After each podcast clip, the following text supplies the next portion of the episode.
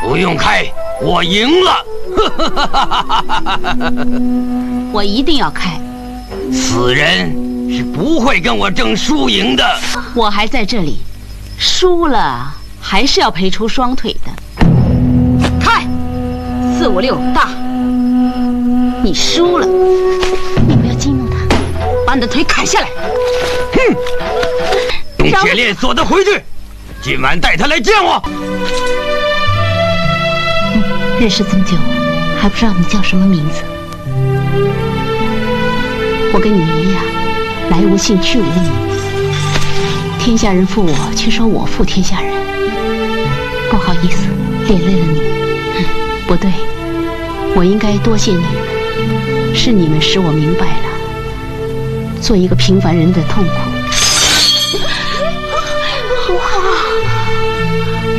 你到底是什么人？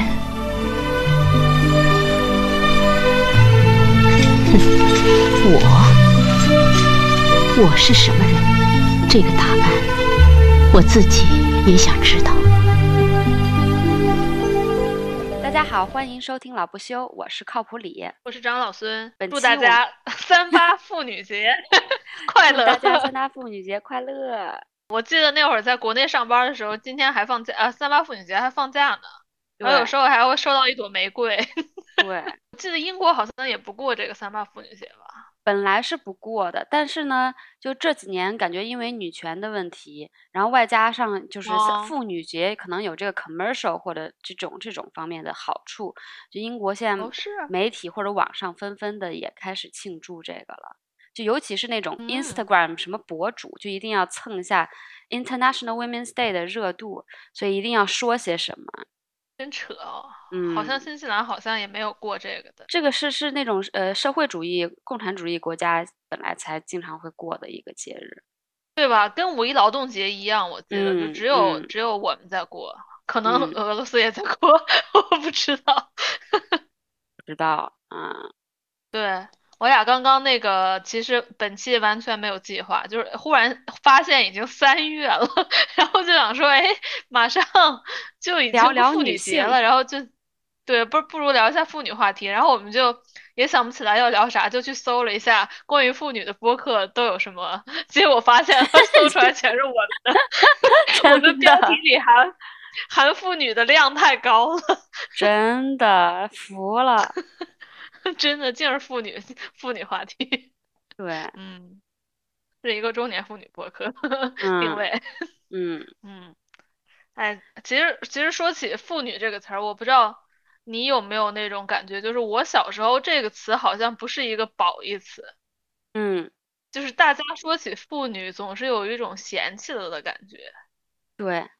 就有一种就是大妈的感觉。我后面就想这个妇女这个词儿。他也没说明白，他到底是也我也没有去研究他给给女性这个年龄段到底有没有规定在哪儿。但是你感觉这妇女好像就是得结了婚，嗯，有了孩子，这才可以称她为妇女。嗯，在官方词典中中，其定义是成年女子的通称。不单纯指已婚妇女，在司法解释中定义为十四岁以上的女性称为妇女。妈呀，十四岁就可以当妇女了，这太好笑了。这肯定就 是后来在社会的使用里面，就把它的那个意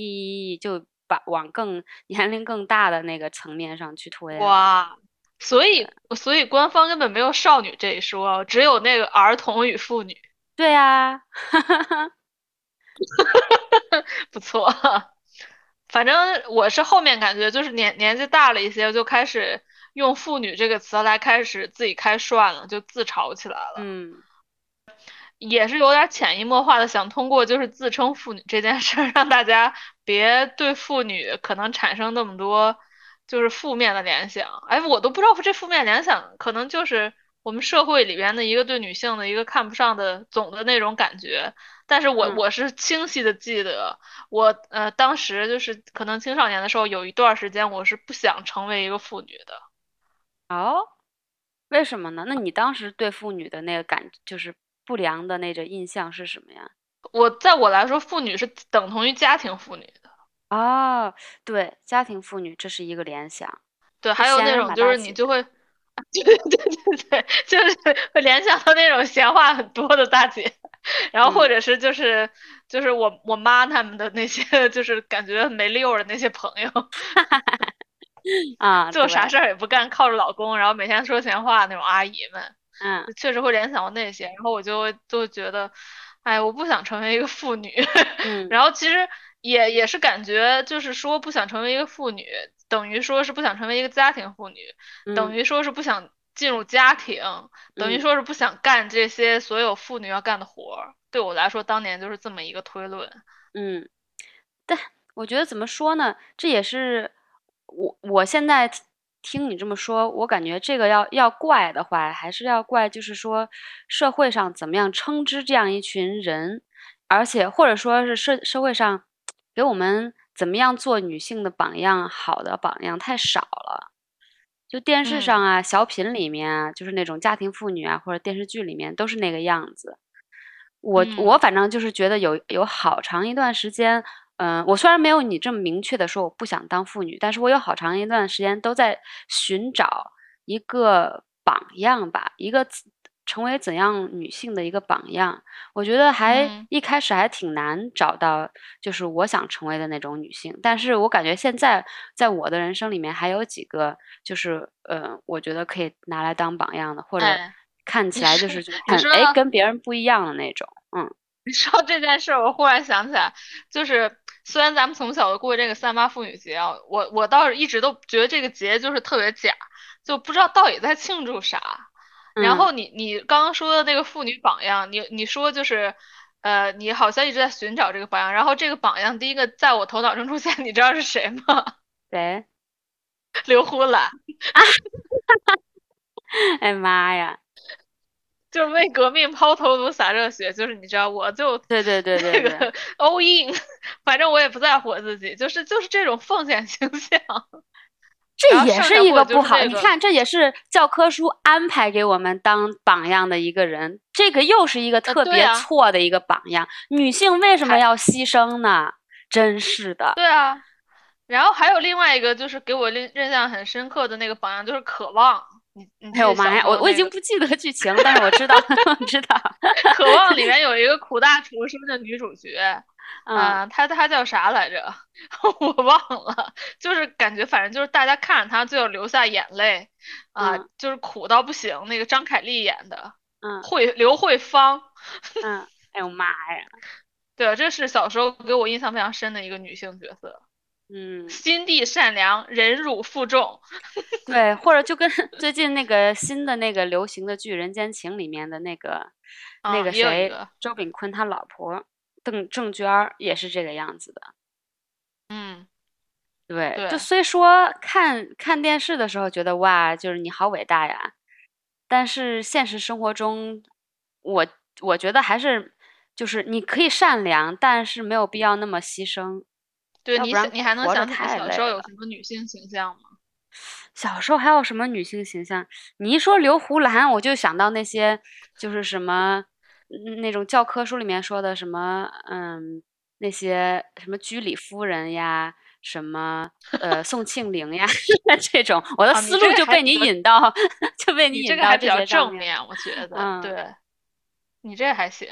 我还能想到比较突出的，让我能记住的女性形象，就是英文课本里的韩梅梅，还有鲁西西还有皮皮鲁里的鲁西西，嗯。我还有还有那个就是呃，岳飞精忠报国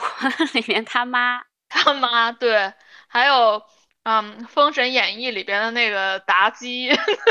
我的天呐，我妲己小时候还是挺叛逆的吧？应该在所有这些女性形象里边，对，但是她是被狐狸精附了身了，她才附身的，对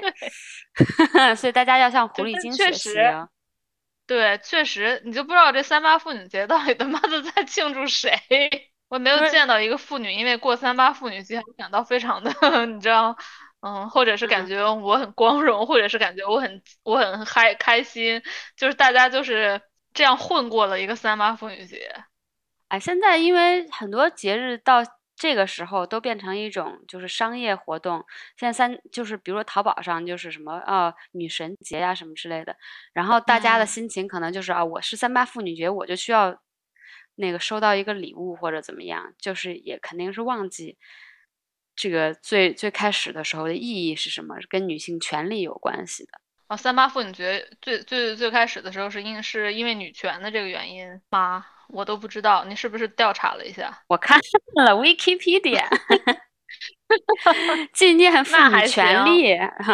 我上高中的时候吧，然后我记得有一段时间就是，呃，我在阅读各种什么杂志文章时候，有一段时间他们就会说说中国的那个女性的就业率是在全国啊，不是全国，全球就排最高的。就是说，中国女性独立的什么经济收入都是比较靠前的。嗯，然后呢，还有一个给我印象特别深的，就是那种说是，可能是看李银河的那那个那个书吧，那会儿就说是那会儿很多就是国外的人来到中国，就看到那个中国的妇女们在街上手拉着手，就是 都是手拉着手。啊。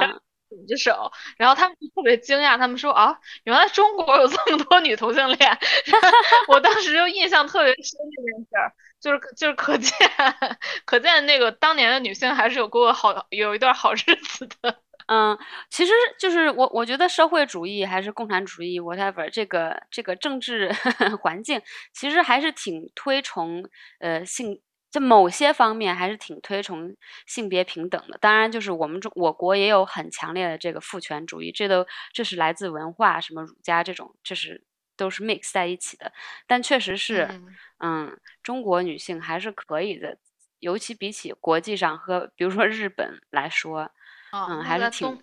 哎，也也不知道，我后面就后面我就嗯长大了之后，我又在想这件事儿，为什么中国那么多女人去上班了呢？其实还不是我们需要劳动力，对，而且并不是说劳动最光荣给了啊，对，并不是说他们就是说，哎，女性现在权利到了这个阶段，他们应该去工作了。其实是因为他们觉得我们得把他们那个调出来工作，不然那男的也是不够。然后 就是因为他们出来工作，他们自然得有一份收入吧。然后这份收入其实还是很低的，就虽然你有了工作，对，也不是说你出来工作你就你就很平权的这种感觉。嗯，而且中国好在是有一个，就是爸爸妈妈喜欢帮你带孩子的这个文化，才使得中国女性可以去工作，要不然估计也是挺悬的。就即使是这样，你看好多就是嗯，就最夸张的就是那种呃出出外打工的，真的就是把孩子留给奶奶爷爷，让他们那样长大，然后自己几年几年的在外地都不怎么回去，就是为了工作。嗯。对妇女节就应该给大家发钱，我觉得 给妇女发钱才是 对弥补一下男女收入不平等，对对，别给我们发苹果好吗？莫名其妙，发玫瑰有屁用？对对对对，其实我还挺想聊一下，就是这几个，就是对于女性的那几个称呼那几个词呢。就比如说，我想我对“妇女”这个词当年是很有偏见的，然后后面可能又会出来这些什么，呃，少女啊，包括现在有什么熟女啊，然后还有还有什么女的各种女美女，有一段时间大家所有女的都被叫做美女，怎么说呢？对我也觉得，我我觉得这个这几个词是男人男人幻想里面就是发明他们发明的给他们幻想的那种女性发明的词，就也是少女。熟女其实都跟说白了就是跟男性幻想有有关系的，尤其是我我觉得“少女”这个词，我觉得它还是比较比较中性化，就是它确实青少年那段时期，你怎么称呼一个女孩一个男孩，可能还是少少男少女比较比较合适。但是我就本就少年对对少年是对对对，但但本人就是对“熟女”这个词，我觉得这个词就是还挺恶臭的，就是。就是它完全是一个男性视角说出来这个词，就不会你说一个女的，你怎样定位你自己是一个熟女？我还有生熟之分呢？请问，就我本来 生出来就是一个女的，为什么我过一段时间我就熟了呢？就是为什么没有熟男这种东西？哎，这个词好像是来自于日本，哎，这个词我觉得就是从 AV 里边出来的吧？对，对，我觉得也是。然后就关键是，由于这个词大行其道，就是有一些女生她就也会称自称自己是熟女，然后这件事儿我就觉得很不舒服，我就想说，就是你可以称啊，我不知道这词到底是蕴含了一些怎样的意味啊，但是但是当一个女的自称自己熟女的时候。我就会想说，就是就是啥意思？是觉得自己那个性能力很强，还是 就是觉得自己很性成熟度很 高，觉得自己很性感？那你就称自己为性感的女性不就行了吗？嗯，哎，我不知道，就是就反正这个词儿一直就让我觉得挺挺烦的。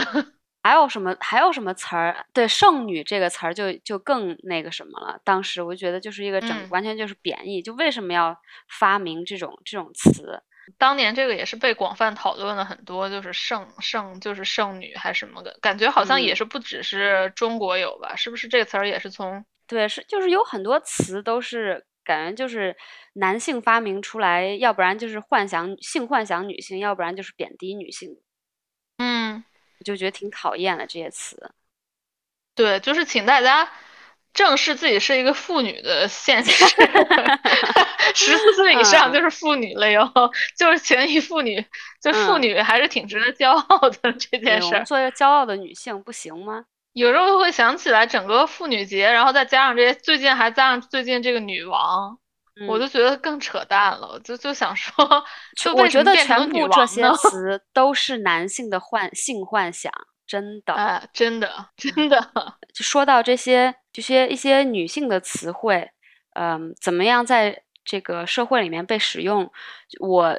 就之前读一本瑜伽的书，然后这个写这本书的是是我非常尊敬的一个老师，她是一个女性，她就是她也是一个嗯女性主义瑜伽老师，呃，可以这么说吧。就她这本书呢叫 Uni Shakti，Uni 是呃梵文里面嗯。阴部的意思，Shakti 是 power 的意思，阴部能量的意思。嗯，嗯，然后他就是在这个里面说，他说他非常，他感到非常 frustrating，就是，嗯，在很多语言里面，虽然说，嗯，性器官这些词都可以用来骂人，但是比如说在英文里面，cunt 这个词就用比 dick 骂人的。那个损的程度更更高，就更糟糕。就凭什么女性生殖器就比男性生殖器更糟糕呢？然后为什么就是女性生殖器里面其实有很多不同的小的器官，阴唇、阴蒂什么什么之类的？为什么大家不用这些器官来形容你那个地方？为什么就要用什么？就比如说。嗯，纳化儿、小妹妹什么之类的那种，或者是 downstairs 就那种，就是用非常。那为什么你不能就直面的去直接说？对，他是什么你就说是什么呢？为什么要要有这个害羞感呢？男的就是 dick cock 的，该是什么就说什么。为什么在语言里面要有这样子的一个一个感觉？然后他就是。在这本书里面，就就跟女性就说是我们要正视我们自己的性器官，它是什么就叫什么之类之类的。然后也通过一些，嗯，比如说，呃，练 Yoga Nidra 的时候，他甚至说，在我们做 Body Scan 的时候，就在就让你的意识去感受身体不同部分的时候，他甚至去去，嗯，鼓励你去感受你的阴蒂，感受你的阴唇，感受你的阴道。就我觉得哇，就是这个对我来说是一个非常 mind blow 的一个一个想法，一个看法。你就我觉得就是不提这个，就是这些就是生殖器的名字这这些话题了。就是我你你你有没有一段时间就是，嗯，就是你来月经的时候，就是大家女生都会藏着掖着掖着这件事儿，就是会比如说她需要去换卫生巾，对她就会偷偷的，就她不会就是有人明目。拿着一个卫生巾，然后走过教室，然后后，然后我就去厕所了。就大家都是要掖在哪儿，藏在兜里，或者而且从那个包里掏出来，藏到兜里的时候就是非常快，啪一下，然后像小偷一样，就是迅雷不及掩耳的时候，然后怕别人看到他有拿这个卫生巾这件事儿，就是光拿卫生巾这件事儿，他都会觉得很耻辱。对，你说的太对了，就是女性，所有的女性都从小就练就了一身这个悄不 悄悄摸摸换卫生巾的这个这个技术，这你们男生绝对做不到。对，就这个，我我是最近几年，我我我就是包括就是可能三年之前，我都会在公司的时候，有时候我拿卫生巾，我也会迅速揣到我兜里。后来是我最近就是也不用这个东西，但是我后面有偶尔会用一下，就是我也觉得就。随便吧，我就拿着了，怎样？谁看到谁看到？你们就是一个妇女，我也每个月都来月经。对 对对，我之前也有这样想过。我也在想，我是从什么时候开始去买卫生巾啊，或者是用这个开始，就是没有那个害羞的感觉了。真的，小的时候特别就是害羞，特别害怕别人发现。嗯。而且可能就是从小，我我都想不起来我是怎么被教育的，就是让我会觉得这件事有点不好意思。我感觉没有受到任何关于这方面的教育，就是从观察周围的，对，就是大就是整个这样。嗯啊，对，就你会你会真的好奇怪哦。嗯，这潜移默化已经到了就是 丝毫无法觉察的地步。对，而且是就是之前。呃，好像是是疫情刚开始的时候，不是网上就是有一段时间就是讲这个月经耻辱的，忘记我忘记叫什么了。有一个人发一个谁谁谁你来月经了，然后微博上就掀起了一番这个关于月经的这个东西，就反正就是你你就不能在网上提月经，要不然你就会被删掉。哦，我想起来是那个吧，就是那会儿就是在建那个方舱医院的时候。对对对对对对对对。然后我国出了两个那个卡通人物，就是要那个，对，要那个，对对，要变成那个什么 cyber 偶像那种。然后其中有一个，然后就有一个，嗯，就大家那会儿就有一段时间，就是那些医务工作者不是都太忙了，都连那个卫生巾都没有吗？嗯。然后那会儿就是大家在网上在微博上发了一个，就是那个女女性的那个漫画动漫形象，就说你你来月经嘛，就意思是说通过这句话，然后提醒大家这些女的还要来月经呢。对，就大家已经把这件事给忘了，就忽视到这个地步。我觉得这些女的不需要来月经，月经是什么东西不知道。嗯，所以就觉得哎，就真我们真的是。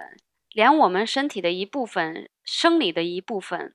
都要被硬被整个社会这样让我们觉得是是耻辱的，就觉得觉得太不公平了，太太憋屈了。哦，真的，然后就开始，哎，反正就是我，我就觉得那个社会里边，就是最让我讨厌那部分，就是他们，就是比如说，就就像我平时工作嘛。也我就是做那种就是类似于就是投放广告这类嘛，就是就是每一次，比如说有一个大促销要发生的时候，就是大家总会就是不约而同的说，哎，我们要 target 女性，我们要 target 女性，就是女性总是被作为一个非常有消费能力的，然后就是要他们就是 target 他们，他们就会消费，就是感觉他们好像也不是很那个，就是呃经过脑子。然后我们公司最近有一个广告，就是就是给我就觉得这个广告你们既然能放出去，就是它，呃呃那个广告上面就是一个就是那种房子的那种就是假的那种布景，然后桌上放了一个蜡烛，然后写这个蜡烛只要六块钱，然后意思就是说你只要买我们六块钱的蜡烛，你的那个房子就像 Instagram 上一样，然后整个这个广告的下面就是。莫名其妙，他也不写我们公司的名字，也不写，就是说你快来买吧。然后他又写了一个词叫 “bargain queen”。然后，我 我就我就，然后我同事发给我的时候，我就想说，是这这那个 CEO 什么的也不要 看一眼吗？这这个太政治不正确了吧？这这句话什么意思？为什么我如果喜欢 bargain，我就一定是个 queen，我就一定是个女的啊？不喜欢捡便宜然后女的都很喜欢捡便宜。还有一件事儿也是很，当时我觉得特别特别夸张。就当时我我还没来现在这个公司，我是在那个广告公司的时候，然后他们就是，然后就是就其实也是我现在这个公司，他就 launch 了一个网站，就是做那种中高端电电商的那种东西。他就会非常细分他的那个 target 那个用户嘛，他就会说，嗯，这个女性呃是收入多少多少以上的，我们给她起了一个名字叫什么什么，比如说叫 Sarah，然后这个收入比较中等的，我们给她起了一个名字，比如说叫什么什么，然后他在广告的时候，就是这个上等收入的这个女性，就是全部都是金发白人。然后这个中等、中下等收入就会用那种黑头发的白人，或者是肤色有点棕色的，嗯，然后就非常明显，给我们发来一堆那些 banner，然后我们一看，我就觉得天呐，你们真牛掰，就就也没办法，然后就只好就发了，然后就是就是这么明显，他们的这个就是 assumption 就是这样，太糟糕了，真的很糟糕，这这还是新西兰呢。就是但我我要是你，我要是你，我这个情况肯定会给他指出的。我我我也是，就是会在这个那个工作的时候，有的时候要是同事说点什么，我就嗯，因为我我我特别讨厌别人说任何就是有那种歧视女性的那种话。这这这个我们跟你可能不太一样。嗯 啊，这个歧他这个歧视的非常的这个就是你叫啥叫 subtle，就是那个非常微妙。嗯，就他也没有说大张旗鼓的，就是反正我觉得就是这些微妙的事在生活中就特别多。就是作为一个妇女，你刚开始的时候，就是你还在就是十四岁以前的时候，你是感觉不到的。嗯，我的感觉就是你慢慢的就是比如说。当年现在回想刘胡兰 就是 why，然后就 就为什么刘胡兰作为一个榜样要给全全全国的青少年就是洗脑，就是但是你后面你可能真的变成一个妇女的时候，你慢慢回味你以前以前的这些事儿，你就会品出一些味道来，真的还挺这个情况还是挺糟糕的，说实话，嗯，而且很多嗯很多就是。就真的是，就有时候就和那个种族歧视一样，就真的是莫名其妙，你以后有时候都没有意识到自己有这个行为，嗯，然后这个就莫名其妙的发生了。但是我觉得这几年确实还是真的好了很多，就是因为这个女权主义呀，然后出了各种女权方面的书啊，然后网上大家现在纷纷说，我觉得起码就是有很多人有这个觉醒的意识了。嗯，以前的时候真的是不知道。对，我这两天还在看一本书，就刚看了个开头，就是好像就是那个我忘了是中信还是他就有一系列那个就是那种社会社科类的书，他就有一本叫好像是女孩们的战争，我忘了可能是比这个多几个字儿，他就是从那种小学的幼儿园的时候就开始这种女孩的人际关系相处，然后和男孩有什么不一样，就是说女孩之间就是其实我们都有那个那个体会，就是女孩之间特别多那种内斗。嗯，而且女孩特别残忍，就是她会经常会就是把你，比如说三个人、四个人的小团体，她都会把一个人孤立出去嘛。对，后面的就是我只看了一点点啊，就是因为她，呃，她说这一个原因就是因为女孩在从小的教育中，就大家对她的那个期望都是，嗯，你最重要的技巧就是这个人际关系，你要和每一个人都处相处好，你要照顾每一个人的感受。就是你不能有，就是不不鼓励你去，就是这些打架或者干嘛。但是男孩从小就是被鼓励打架的，所以所以女生从小就是没法，她不能她不能产，她的生活中是不有不能有冲突的。即使有冲突，她都不能正面的处理。嗯，就是她只能走一些这种弯道，就比如说我讨厌你，但是我又不能在你面前，你知道，就是我讨厌你，咱俩所以我就咱俩打一架吧，这件事。哎，是是是是，你说的这个就很多事儿，就是因为没法两个人没法面对面的正面解决这件事的时候，然后女孩就只好用一些别的方法，比如说她和另外一个人说这个人的坏话，嗯，或者她她会觉得啊，我都这样了，你怎么还没有感觉到我的意思？然后那个那边那人也是，然后有很多女孩的那个友谊或者干嘛就这样就破裂了，因为他们没有这种从小就没有意识到自己可以正面冲突，嗯。反正那个书就是 还看着就觉得 也是全身发麻，但是就是应该写的还挺好的，写了后面写了很多很多。我觉得这这个就是我我现在才意识到，就是我应该学习的问题，不是说我我就是挤兑别人，就是我自己在遇到问题的时候就不不会正面呃正面直接的跟别人说，就是沟通方面的问题吧。然后其实还有还有另外一个就是呃。就总是有一种想跟所有的人都相处好，于是就去哎，对对 please 大别人的那种那种对对对想法，对对。所以虽然可能在别人看来啊，我我我怎么这么人这么好啊？但是其实我自己就吃了好多苦，就没必要。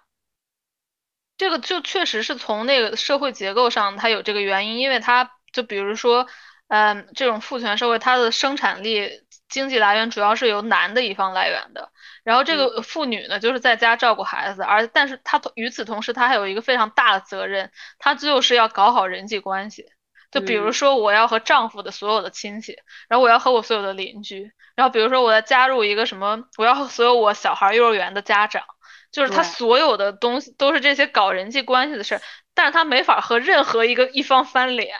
然后你想她积压了多少多少这种就是压力或者不满，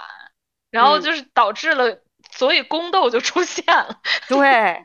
同时我我觉得说，呃，虽然说好，嗯，我我应该不要太在乎这些人际关系，但是，嗯，我不知道你有没有就是。比较现实生活中对处理这些关系的一些怎么说建议，就是如果你不喜欢这个人，然后或者比如说你不喜欢你的邻居，你不你对你老公有什么意见，对你婆婆有什么意见，你会怎么做？我觉得因为你你是一个蛮对，你是有有什么就说什么的。我觉得这个不是性，呃，这个就是一方面是性格问题，另一方面就是你为什么没法直面这些冲突，是因为你你是你的，比如说或者你的生存或者你的存就就是你的生存，你的生存是依赖在这些关系上的。比如说你是一个家庭妇女，你没法和你的老公的家人翻脸，是因为你老公是你们家的经济支柱。嗯。对吧？你你你的主要的生存之道就是通过搞好这些关系，稳固自己在家庭中的地位，这样你才可以 happy 的进行下去，就是嗯，你要存活下去。但如果你没有这个需要，就是你你，我觉得就是你我你我决定一个人我和不和他翻脸，就是说我和他翻脸了，我的人生也不会被影响。嗯，反正就是说，这个时候你是可以性要独立起来的时候，就有对就有翻脸的资本了。对你得先有翻脸的资本，后面你翻不翻脸，其实是你就是你可能是你的性格决定因素比较大。嗯，对，也有道理。我就是会想一下，这个人我理他和不理他，对我的生活有什么改变吗？嗯，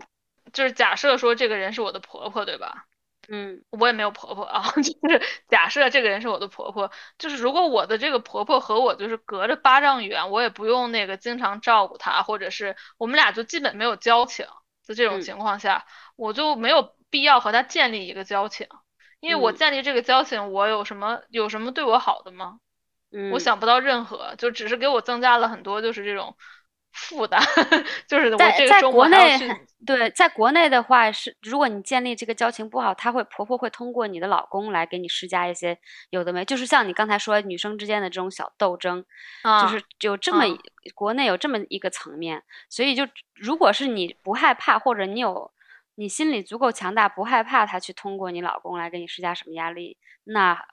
是没错，你是可以这样，但我觉得其实可能最好还是你自己跟他说，直接说你为什么要这样子，你能不能那样？对，不要通过你老公。首先，首先你通过你老公可能会导致离婚，就是你觉得你老公也他妈的 根本就是不这一坨烂烂泥，每天跟着他妈在那儿干嘛的？就我觉得就是。哎，我觉得最好就不要不要有婆婆。哎，这这这咋这这这没办法，这你你就控制不了。处理家庭这个方面还难一些，或者跟婆婆，但是更更呃简单的一些就是人际关系，其实是在工作里面。我觉得就是可能，我因为我是走过这个经历，就是我以前就就是不想得罪任何同事，然后我就我就有很我就很害怕。跟领导或者同事，嗯，说一些会有冲突的话，或者是告诉他们我真实怎么想的。但其实工作这个事情上是最好，你可以直接告诉他们的，因为啊对，因为现在这个社会，呃，没有害没有必要害怕失业，就是因为现在工作太多了，就是你肯定可以找到工作的。首先不要害怕老板把你给开了，你可以再找一个工作。就是这个这个社会就是一个怎么说？他们他们叫呃叫那个什么 job seekers market。对吧？就找工作的人稍微还还有点那个权威。另外就是这件事不知道，对妇女来说可能不是这样。哦，对，有可能三十五岁啊。但是就是总总体来说，你在你在工作里面，就反而你你有什么说什么，这样比较好。而且呃，老是会欺负别人的那个人，反而会比较嗯，不说害怕吧。他会更接受你有什么事情跟他直接说。你要是惹火他，要是惹火你了，你就直接说你你干这个事情让我很生气。你我觉得你应该这样干。你如果直接这么说，他反而会对你有点尊敬。如果他做了一件事情让你感到很 窝屈，让你感到很很很傻，然后你自己就特别难过，他他反而会很 enjoy 那种 power 的感觉，他会越来越对你那样子。所以你就不能成就这种。这种关系的存在，你反而就是一点都不能容忍。有什么人对你这样子，你就要告诉他。我不知道国内是怎么样了，我觉得可能和老外的这个工作思路还不一样。但是我是觉得，我当时就是刚去英国上班的时候，我也是有一点那个，就是跟国内差太多的那种感觉。就是我觉得，就是你在你在国外工作的话，其实，嗯。重要的不是你反驳不反驳，而是你反驳的时候你有没有证据，或者是你的那个逻你的那个说法有没有支撑。就是如果你比如说你和一个人吵一个事儿，他说是，他说黑，你说白。那这个时候，其实我我们从小就是我刚入职的时候，就是刚在英国上班的时候，我那个 manager 他非常好，他就说你所有重要的邮件你都要存好哟，就是就是以后大家翻脸的时候，立马就直接给他全送出去。然后就是这件事其实挺重要的，对，就是这个肯定对，就是就是说你去告去法院告一个人，你得有。哎，对对，其实是这个思路。啊，的工作上也是这个 告法院的思路，就可能大家就是在你吵的很好久之后，你即使抛出证据，人家也没人看了，但是你一定要就是你是你是要让人知道你是有一二三四五，为什么你能这么说的，你就把这件事得说清楚，你不能就是说就是一直重复这句话，就重复这句话是没用的，嗯，就可能国内我觉得很多的时候大家都是在。看谁重复的次数多，或者谁嗓门大，然后就谁就占了理了。就很多时候，我觉得国内的职场根本不讲这些。嗯，这个我我不知道，反正就是吵架，对，就我感觉是，呃，家人情侣之间吵架是这样，谁谁嗓门大什么就，但是在在我感觉在职场里面，反而就是吵架的时候，就是要像上法庭一样有理有据，但是你完全不能容忍一个人欺负你，千万不要容忍。你越越容越容忍就完蛋。国内感觉是一个那个关系场。是的，哎，是，对，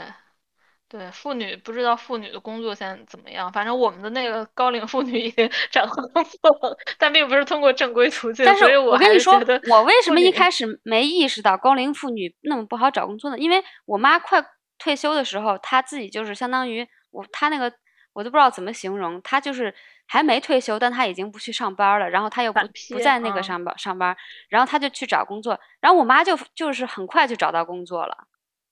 所以我当时就觉得医疗系统是不一样的啊。那我就不知道，有可能是医疗系统。对对对，就是我，所以我就给我印象说说是，哎，还挺好找工作，就是大大年龄妇女还挺好找工作。对，我不知道因为医疗系统是干的越久，经验越多，越值钱嘛。嗯，就是普通的工作是没有，就是你干一个一个工作那么多年，大家反会反而觉得你这个人能力不行。但是你作为一个中医或者是一个医生，你干的时间越长，但我妈也不是医生，她就是搞管理的。那可还是还是那个，我也是搞管理，也是对经历。对，我还想聊一个，就是我感觉我也是最近走出了这个小怪圈啊，就是好多女性就对自己严，最对自己要求特别严苛，对自己。期望很高，要求很严苛，然后，嗯，使劲的。如果你你想象你自己是一杯茶，你使劲把你的自己杯里里边茶倒给别人，你自己不给自己留点儿，觉得这样子特别累。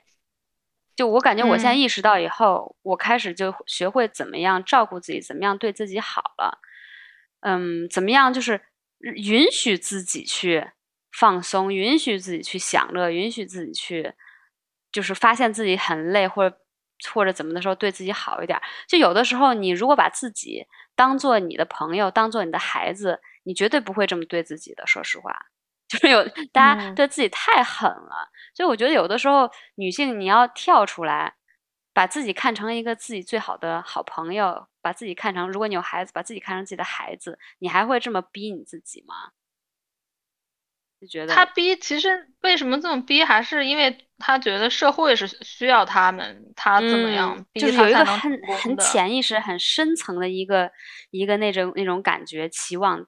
在那儿，觉得我应该这样，我应该这样。哎，我我今天在那个看一本那个讲讲赌博的书，哇，里边有一段简直太精彩了，我突然非常想给你朗读一下，我现在正在找，你给我朗读一下，就是他这段话就是。解释了很多，就是大家的困扰，其实就是不光是女性，就是整个社会，就是为什么人总是那么累，就是所有这一些，这一切。虽然这是一本讲赌博的书，哎，你怎么 会想去看这本赌博的书？我就因为我是一个从来不就是对赌博还有打游戏就是完全提不起兴趣。我也是，我也是。所以我就特别好奇，大家在赌博，就是到底是迷恋有什么让他们那么吸引他们呢？但这本书也是跟我他写的跟我想的其实不一样，因为他写的是那种专门他写是用机器赌博的，他不写不是写那些比如说有一个人发牌的那些赌博，他只是那种呃老虎机那种那种赌博。嗯，我感觉有一方面可能和荷尔蒙有关系，我我我就是那种竞争力的荷尔蒙特别低。我就根本没有那个欲望，那身体分泌不出来那种欲望，所以就没有输了就输了。我对输了没有执念，就是没有那种欲望。我找到了，这个还写的挺长的。嗯，我给你读一下啊。从二十世纪七十年代晚期开始，政府监管逐渐弱化，民众自我管理、自我负责的思潮兴起。在这样的背景下。呃，用社会学家尼古拉斯·罗斯的话来说，资本主义民主国家的公民开始将自己看作一种企业，希望通过精打细算的活动和投资行为，强化自身的存在，并并将其资本化。马克思韦伯在财务会计和边际生产力方面的各种方法中，观察到了一种精打细算的态度。他认为这是资本主义现代化现代性的特征。与之一脉相承的是，人生的选择也被用收入、配置、成本、储蓄乃至利益、收益这样的词汇来表达和评价。而这种企业化的自我，在当今社会拥有很多用于计算的工具。如风险呃风险分析和风险管理工具，这样一位学者把当代社会的自我刻画为一种私人精算主义，就是说，个人反过来将审计等保障企业和政府官僚机构的财务健康的方法应用于自己的人生。在保险、金融和全球政治领域，个体层面应用的风险评估技术是控制呃控制偶发性。甚至从中获利。具体来说，这种自我精算的模式是为了在失业风险不断上升的时代自我保障，而失业风险的上升来源于对服务型劳动的灵活、短期的雇佣方案的兴起，以及社会福利计划的衰落。同时，自我精算模型也通过其灵活的，甚至有时有风险的应对偶发性的策略，获取经济回报。为满足这样的双重预算，个体必须极为自主、高度理性，永远清楚地掌握自己和自己的决定。偶发性管理变成了一生的任务。现实中，这种终身任务就是不断。的做选择，社会学家艾伦·亨特写道：“每天面临的风险让我必须近乎永无止歇地做选择。随着越来越多的生活领域需要选择，选择已变得无可逃避。”罗斯则基于其同事安东尼·吉斯登吉登斯的观点进一步阐发道：“现在现代个体不仅有选择的自由，还有自由的义务，有义务通过选择来理解并塑造自己的生活。”啊，心理学家巴登·施瓦茨指出，在丰富到有压迫性的选择中做筛选，其中的压力可以将人全面压倒、弱化，增加失望、后悔和愧疚的可能性，使个体感到无几乎无法掌握自己的人生。其他人也注意到，施加负担的不仅是选择丰富性本身。当代资本主义社会的公民在必须做出这样选择的时候，经常并没有相应的知识、远见或者资源。没有这些，也就成不了社会督促人必须成为的个体企业精算大专家。在面临这么多选择和风险时，人的行为不仅会基于理性的计算，也同样会基于情绪、情感和条件反射。亨特指出，在这种条件下做选择，人会产生焦虑与不安全感。嗯，是的，我觉得这个真的说透了所有现在现代人所有的焦虑，一针见血的来源。对对对，真的一针见血，写太好了。嗯。对，所以这是一本就是有点像社会学的一个书了。对，就他他是一个人，就是呃呃，刚开始是写了一个大学论文，后来他就深入发展，把论文怪不得感觉他讲特别分析的特别清晰。对对对，非非常这个他所有的讲这一些的人，他是他是在给他后面要讲为什么这些人沉迷于机器赌博，呃，做准备。然后这个机器赌博这件事儿。太神奇了，就是这本书就是颠覆了我，就是因为我以为大家比如说喜欢赌博、喜欢游戏，是因为他们喜欢里边的刺激和他们喜欢赢钱的感觉，但是这些就是深度深度的赌徒，对，深度非常深度的依赖机器的这些赌博的人，他喜他根本不喜欢赢钱，他喜欢输钱，他。他他追求的是人机合一，他就他要在玩这个赌博的这个过程中完全失去自我，就是他完全进去那个机器，因为这个机器他们玩的那个赌博机器就是完全的这个概率游戏，就是出出，比如说打扑克牌，就是你一点，你投进一个硬币出三个牌，然后就开始点，然后这个他们会越点越快，越点越快，觉得自己仿佛和机器融为一体，自己就知道这个概率多会儿大概我要输了我要来，然后他们就会在赢钱的时候。非常不耐烦，他就说：“我不想被打断，我只是想不停的操作。”然后就是他会把他所有赢来的钱最后全部输。他如果赢了钱，他会有愧疚感，他就觉得这件事没有完，就真的是一个很诡异的。这个有点有点像 S N M 感觉。哎，对对对，就是他他要完全失控，因为他进去那个赌博的那个操作之后，他会把所有的人生中的嗯烦恼全部忘掉。嗯，因为你太太就是整个人就进入了一种，它里边还说，就是之前不是有一本书叫《心流》嘛，嗯，就是说人在从事一个非常他专注的事情的时候，他感觉不到时间的流逝，然后他们这种赌博也是一种心流，就是因为他已经 完完全全的进去了，对，天，那些人经常一下二十十四个小时就过去了，然后说，哎，已经要上班了，然后 就是这种，嗯。哎，你这么一说，我认识一个，我认识一个朋友，他就是在这种设计赌博的一个公赌博机器，就电子赌博这个哎，对对对，就是这个。回头 回头我可以让他上他来上节目，给我们聊聊是怎么一回事。太牛逼了！这本书我只我还没看完，但是我觉得就是在那种现在大家不是都讲什么 customer experience 这种东西吗？这个赌博行业 做到了顶端，真的，真的。包括赌场里边的所有的那个，你进去赌场的路线的设计，哇，对，就后面讲究太多了。对，听说赌场还有还有给你放氧气，让你一一直都觉得很嗨。对，而且赌场为什么不设置窗户？是因为赌博的人不喜欢在这种公呃公开的，不是公开，那个叫什么 open 的那种呃空间里面待着，他们只喜欢那种封闭的地方，会让他们感觉安全。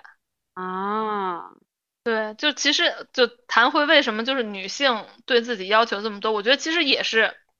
也是这个这个就是最基层的原因是就是刚刚说的这种，就是由于选择太多，就是要把自己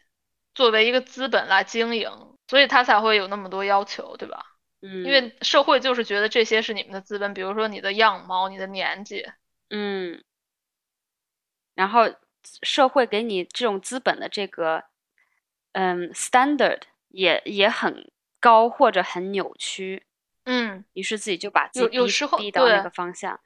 而且这关键是有时候你会你会你会分不清这个这个你你逼自己的这个原因是社会原因还是你自己的原因，有时候你会觉得哎我就是喜欢呀，我就是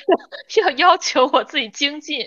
然后没必要。对，就就很还是挺难分，挺难，我觉得挺难分清楚这种自己的需要和社会的社会的你的社会人格的需要和你自己的真的自我的需要的。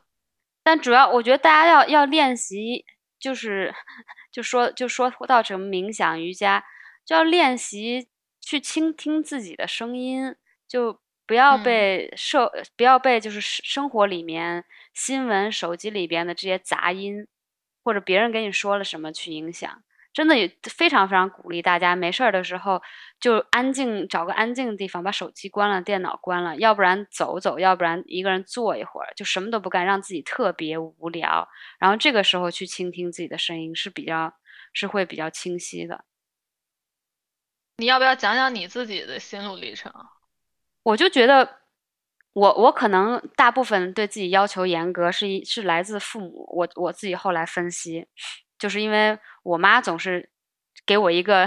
她想让我当那种金融精英啊什么之类的，然后我就觉得我我要这样子，而且我我总觉得就就打呃自自从我决定要转行以后，我总觉得我时间不够，所以我就老是有点像逼着自己去干很多事情，然后就去在短时间之内去达成一个。比如说，去短时间之内赶快去把瑜伽教练学好，短时间之内赶快去把这个东西做好。但是，嗯，虽然说方向是对，但我觉得我有点太逼自己了。所以我现在就觉得，我特别想由着自己来。我累了，我就歇歇。我要是有有有那个有力气了，我再去做。但是我不想就逼自己，逼自己逼得太累。因为我后来就是就感觉这两年身体就不太好。我觉得，嗯，我肯定是太逼自己了。我真的是为什么？就我最逼自己的时候，我给你举个例子，就我平常还上班嘛，然后业余搞瑜伽，我我会早上五点半起来，去我们那个瑜伽馆练那个 Mysore 瑜伽。Mysore 就是一种你可以自己练习，然后老师在那边给你指导的那种，每一个人练的节奏都不一样。然后就是这样，然后练完了我又去上班，然后我有我有的时候还在逼自己去上一个什么 gym 的课，因为我当时老觉得我要是一个瑜伽老师，我就一定要瑜伽很强，我就一定要会练倒立，我就一定要这样这样这样这样，但真的没有必要。就其实，就如果我们听众也有瑜伽老师，就教瑜伽和你练瑜伽还真的是两回事儿呢。就你不，你没有必要练。倒立就就可以教好的瑜伽，教瑜伽和练瑜伽真的是两个完全不同的事情。你没有必要可以达到很就是像拧成麻花一样的那个，因为不是每一个人都可以练成那样子。我现在整个就对那个练倒立的那个执念给放下了。我以前的是，我以前总觉得我不会练，我不会倒立，为什么别的很牛逼的老师都会？我我老觉得有一种为什么我不会的那种心态。但我现在就已经彻底放下了，我就更专注于。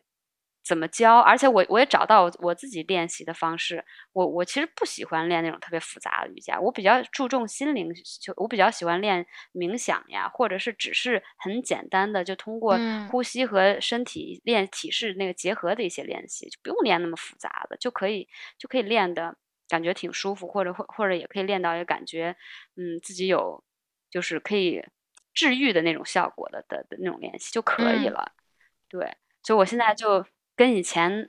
完全不一样，我现在就对自己特别放松。我现在也没有每天都练瑜伽或者什么之类的。对，就是对自己好点儿，但是也不是说就是那个瞎买，就对自己好。啊，不是那个买买买，是是听那句话也是对自己好点儿那句话，真的受不了。我当时也曾经那个看到这句话，觉得说嗯有道理哦。后面我终于识破了资本家的对，我觉得对自己好点不是买东西，是对自己好点是允许自己休息，允许自己不开心，允许自己不开心的时候告诉那个人，允许自己觉觉得，允许自己做自己。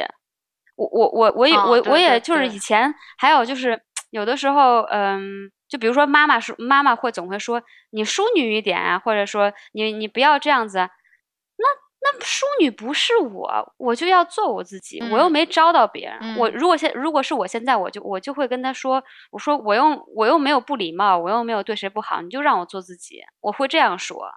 但是我以后我以前就是就会嗯就听了，就觉得挺那个挺难解释，就是怎样能达到这样一种状态的，其实。可能是还是通过生活中不停的那种小的，你觉得你你掌握了就是事情的走向，或者是这件事在你的控制之中，这种的经验积累起来，它会帮助你慢慢树立这种啊，就是就这样了吧，就是我也不用听你的这种信心了。我觉得有一个事情可以尝试，就是比如说你一直都对自己要求很严格，或者你一直都。呃被理理性或者是被周围人的那些人生规划的方法所指引，你有的时候不妨在某些小事上随着心走，就是你试试上那么一两回。或者你你你有一两次，你就任着自己性子走，你就不要对自己那么严苛。你试上那么一两回，你看看它的结果是怎么样。有的时候你会通过这个小小的这个尝试，会找到一些自信，然后就开始可以更随着心走。我感觉我可能也是这样子的。嗯，然后才有了。就是因为咱们咱们小时候也是很少受表扬的，就是那种家长也很少表扬你这种。嗯。对，所以你可能就是就是通过自自己对自己的表扬，我也没有到那种很肉麻，说哦我好棒，就这种 什么屁大一个小事吃了个鸡蛋，说哦我好棒，就这种就也不用，就是但是就是比如说你可能给自己立一个小小的目标。嗯，你做成了之后，你你确实是需要表扬一下你自己，就说你可以的，我可以的就行了。对对，我其实从小到大我都是有一个方法，就是，嗯。比如说我第二天要做一个演讲了，或者是我要上台做一件，就是或者比如说在工作中你要做一个什么 presentation 这种事儿，那现在已经不用。但是我以以前就是我没有那么自信的时候，我会经常用这个这个方法，就是我会在我会在脑子里边演，嗯，我就是完全把自己作为一个演员开始演了起来。但是你等你演的演的这件事就变成真的了。对，你说的这个特别对。就是 fake it till you make it 那个的道理。哎，真的真的，这个特别有用。就是你，就尤其是有，尤其是比如说你要当众讲话的时候，你就会可以想象一下，我当时我想让我自己用哪种语气说话。你平时完全 不用这种语气说话哦，就是但是你就是觉得，我觉得哦，我比如说看了某些成功人士或者是大家你觉得很好那种公共演讲，你觉得这种讲话方式我觉得很好，我就。就是用自己的声音，用这种方式，我我都不用演，我就是在你就脑海里面过，你说明天我就要这么说，就这种口气、这种语调、这种地方我就要停顿，就在脑子里过，就不停的过，然后到时候你就真的就变成那样了，很奇怪。但是我觉得你这个方法特别好，对，你可能就会锻炼一种呃锻炼出一种肌肉记忆，你就知道该怎么样了。哎，对对对，我还有一个 tips。就是在我在呃，这个是我在跟别人呃，比如说面试或者是跟领导说一些我以前会很害怕说的一些很嗯很尴尬的那种对话的时候，我我会做一件事情让我让我就是更加有自信，就是我会出去，我我会跑步或者会去健身房做一个有氧的运动。然后我我回来就是几乎有点大汗淋漓的那个状态的时候，那个时候我的整个身体是特别特别特别有自信的，然后特别特别有底气的。这个时候我再去说一些我之前很害怕说的一些话，我或者我再去去面试，去一个我本来很胆怯的一个不是很有底的一个事情，我就发现我就整个人就状态特别不一样，我就会非常的魅力四射，对，可以 可以这么说，嗯。就这个，我就特别推荐。反正我自己是亲试，我我后来就只要有稍微难一点的事儿，我就就先去健身房，然后我再回来，然后我觉得我再跟这个领导开这个会。这个只适用于你在家办公啊，或者是打电话。可能可能如果在办公室的话，你出去走走也挺好的。嗯，这也挺神奇的，是因为那个太累了，没有 无暇 顾多虑了。嗯，不是不是不是累，无暇多虑，是就是嗯，你在运动完以后，你整个全身血液流通特别快，然后你的心跳也快，然后你整个运动完还有一种运动完的那个呃，就是那种快乐的荷尔蒙上来了，对对对，你整个人是一个非常阳光、非常积极的那种感觉。当然，可能你会累，或者是肌肌肉会有点酸痛，但是你的心情是非常激昂的。对，然后那个时候你再跟别人说一些比较难说的，比如说你之前，嗯，你如果只是坐一直坐在电脑前，或者你在办公室里面窝着的时候，你可能本身那个姿势就会让你有一点，嗯，我有点胆怯，我有点紧张，然后你身体有点紧张的时候，你背可能也会有点弓，你的肩可能也会往前耸，这些身体的姿势也会让也也会影响到你的心情。就等你运动完回来以后，整个特别 阳光。就是魅力四射的时候，你再去跟别人说这话，你你整个底气就不一样。他说了一些，比如说拒绝你的话，或者是难听的话，你的承受、你的 resilience 也会很高。天呐，为什么不说 这些话？就是骂回去。就是我跟你讲，因为我因为我本身就在一个自然状态，是一个很自信很低的人，所以所而且我我之前特别害怕说任何很很难就是很难的话，就比如说，嗯，比如说我要我要。我要跟领导解释一件事情，为什么这件事情不成功，然后为什么这件事情不是我的错，或什么什么之类的。就本身我如果我我在一个自然的状态，我我可能会觉得很没底，或者我很我很害怕他不同意，我很害怕他说一些很难听的话之类之类的。我在平常的时候会会很容易就紧张，很容易就没底气，很容易就变成被欺负的那个人，就那么忍气吞声的咽下去了。但当我有了自信以后。我就会特别有自信的跟他跟他说，事实就是一二三。他要是反对我，我就说，那你你这么说不对，你因为怎么样？我就整个底气就高了很多。嗯，就平时就应该底气这么高吗？对，我也觉得。但是，嗯，就是有的人就像我，反正我是这样子，我真的非常可以清晰的感觉到我的底气什么时候高，什么时候不高。就当我感感受到底气不高的时候，我需要底气的时候，就是得去出去运动一下。哦，确实，这个我觉得挺多女孩应该都有这个困扰的。虽然你站的理，但是你却没法理直气壮的表达出来。对，完全是生活中很多这种，嗯，对对对，有一些人，我确实我在这边工作的时候，我会遇到一些女孩，就确实自己啥不懂，但是就是一副理直气壮的样子哦，没有这样子的人，对。说话很 dominant，就是那种很很很强势说话，这都不是女孩了，有好多男的也有这样，就是有这样子的人。对对对，也有这样的女孩，这边这样的女孩还挺多的。她她会很强势，但是我但是我其实是觉得这是她的一个优点，因为这这这些性格非常强势的女孩，她们在后面的职业生涯中成功的几率非常大。嗯，对对对，因为懂，因为不懂的东西你总会懂的。对，但是你这个强势的口气，你是有时候很难学得到。所以你其实网上看一看，很多公司的那些领导阶层的女性，大部分都是有有一些这样子的，多多少少这样子。对对对对，都是对，不然你不这样也没法和那些男的竞争。说实话，是，就大家并不就是 appreciate 你的那个温柔善良。对对对，就淘汰出来这样子的领导。就 就只能说明有这样子的那个性格特点，可以让你生存，可以让你就是往上走得更高。但确实也挺可悲的这件事。我首先说，就是女性非要就是武装成一个男性的样子才能成功，这种感觉。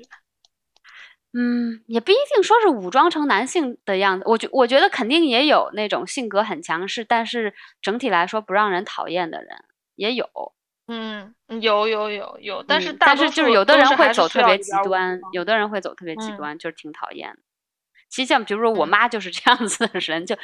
就超级强势，就超夸张。我觉得你妈像很多人的爸，很多他有很多人父亲有这样子的，这样子的性性格，就是喜欢喜欢指手画脚，就是控制你嘛。很多都是父亲，其实。嗯，当然也有母亲，但是我觉得还是父亲对儿子的那种比较多。嗯，对他就是爱比，竞争力很很强的这这点确实很像男性。但我觉得这个怎么说呢？如果如果你是想想一直想赢，想想当第一名，或者也许 OK，但其实这种性格让你活得很累的。那咱们还有啥要聊的妇女话题没？我刚想说，话锋一转，我想给大家推荐一个我最近。嗯，发现的也不说神，最近神器吧，就是最近发现的一个好东西，就是 背景是，就英国最近不是这个能量价格上涨，什么呃热气、电器呃电费都要上涨嘛，然后我就在那边读有什么省钱的好妙招，然后有一个 有一个建议就说，你买一个电热毯，你就不用开暖气了。我说，哎，啊，这挺好。然后 我最近就买了一个电热毯，电热毯，哇！大大家真的需要，大家都需要一个电热毯。电热毯这个东西实在是太好了。电热毯，电热毯就是我们那儿俗称的电褥子。啊，对，对我我买这个电热毯比国内那种那种电电褥子还还就是更低级一点，就超级简单，就是巨薄一个，然后有一个里面埋着线那样子，就是 U 型那种线，埋了好几条那种。但是我我曾经记得，就是睡电褥子的时候，经常半夜热的就不行了，就就感觉上火了。啊，对，就是这个方法，你可以一可以买一个那种可以定时的电热毯，二就是你可以像我这样用，我我就是快睡觉的时候，洗脸刷牙的时候把它打开，然后睡觉的时候再把它关上，我就不会把它开着睡，要不然就太热了。但是它好好啊，就是你进被窝的时候。你的那个床是暖的，那个太爽了，我就我就跟我跟我老公说，我再也不需要你了，再见。我觉得自由女性，你只需要自己赚钱和一个电热毯，你根本不需要男性。真的 好 爽！电褥子这东西存在多少年了？为啥你才发现？我也不知道，就感觉以前都是农村用的嘛，就我姥姥家农村会用，没有那个暖气。我们家一直在用啊。我不知道，对我现在最近发现了以后，觉得太好了，真的是，而且就是我感觉是会对身体也好，因为我身体就属于就是平常会容易冷的嘛。对你，你睡觉的时候睡在更暖的，就是。加加速那个血液循环什么的就会更好啊，就而且睡的也是质量也更好了，睡眠质量也更好了。说的我感觉我也得买一个，感觉特幸福，就觉得啊，好 幸福啊！对，所以非常推荐大家，又又舒服，又可以 增加女性独立 能力，然后又又可以省钱。何乐而不为呢？但大家一定要买质量好的。这个电热毯着火的案例可是哦，对对对对对，是没错，是没错。嗯，行吧，好吧，这一集就在电热毯的这里结束了。好，好的，那就这样。三八快，三八快乐，拜拜。飞